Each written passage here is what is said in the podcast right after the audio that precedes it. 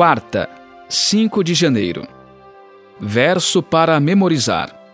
Ora, o essencial das coisas que estamos dizendo é que temos tal sumo sacerdote, que se assentou à direita do trono da majestade nos céus. Hebreus 8, 1. Jesus é nosso sumo sacerdote. Hebreus capítulos 5 a 7 apresenta uma segunda função de Jesus.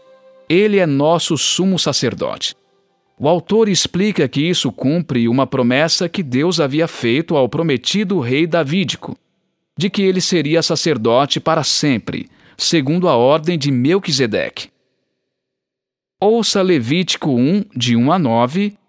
O Senhor chamou Moisés e da tenda do encontro lhe disse: Fale aos filhos de Israel e diga-lhes: Quando alguém trouxer oferta ao Senhor, traga um animal do rebanho de gado ou do rebanho de gado miúdo. Se a oferta for holocausto do rebanho de gado, o homem trará um macho sem defeito.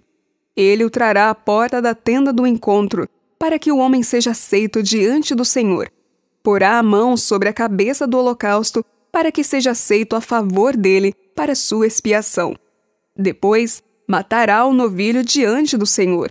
Os filhos de Arão, os sacerdotes, apresentarão sangue e o aspergirão ao redor sobre o altar que está diante da porta da tenda do encontro. Então ele tirará o couro do animal e o cortará em pedaços. E os filhos do sacerdote Arão acenderão fogo sobre o altar e porão em ordem lenha sobre o fogo.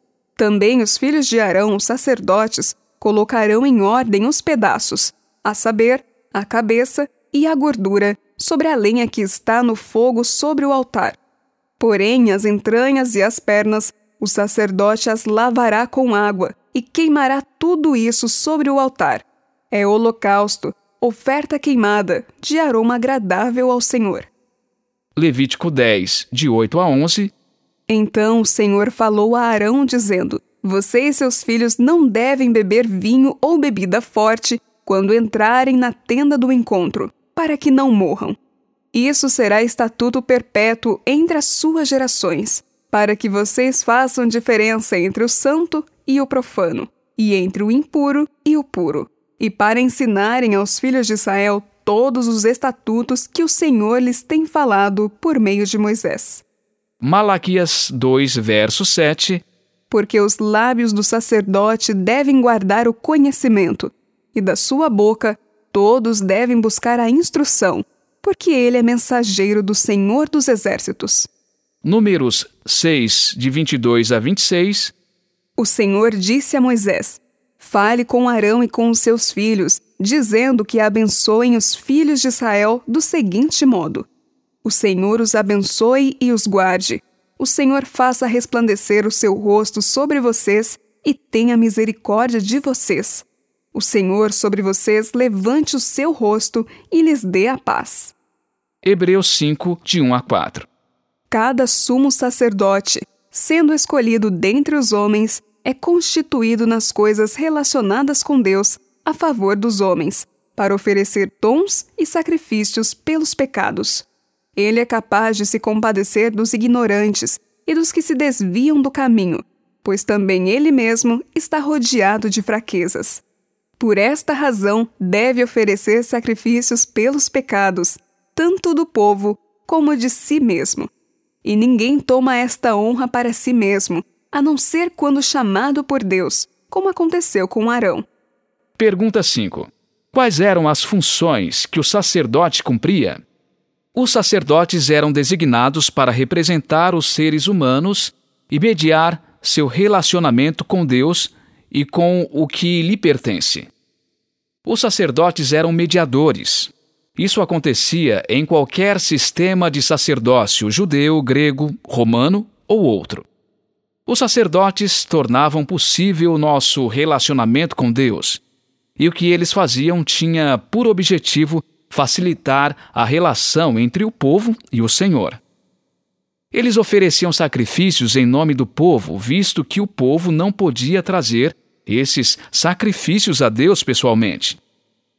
Os sacerdotes sabiam como oferecer um sacrifício aceitável para que as ofertas fossem agradáveis a Deus ou para que proporcionassem purificação e perdão. Os sacerdotes também ensinavam a lei de Deus ao povo. Eles eram especialistas nos mandamentos divinos e responsáveis por explicá-los e aplicá-los. Por fim, também tinham a responsabilidade de abençoar em nome de Yahvé. Por meio deles, Deus mediou sua boa vontade e propósito benéfico para o povo. No entanto, em 1 Pedro 2,9, vemos que nós, crentes em Jesus, somos chamados de sacerdócio real. Essa função implica privilégios incríveis. Os sacerdotes podiam se aproximar de Deus no santuário. No presente, podemos nos aproximar de Deus por meio da oração com confiança. Existem também responsabilidades importantes. Devemos colaborar com Deus em sua obra de salvar o mundo. Ele quer que ensinemos e expliquemos suas leis e preceitos aos outros, e que ofereçamos sacrifícios de louvor e boas obras que o agradem. Que privilégio e que responsabilidade! Somos o sacerdócio real de Deus. Isso deve fazer diferença em nossa vida?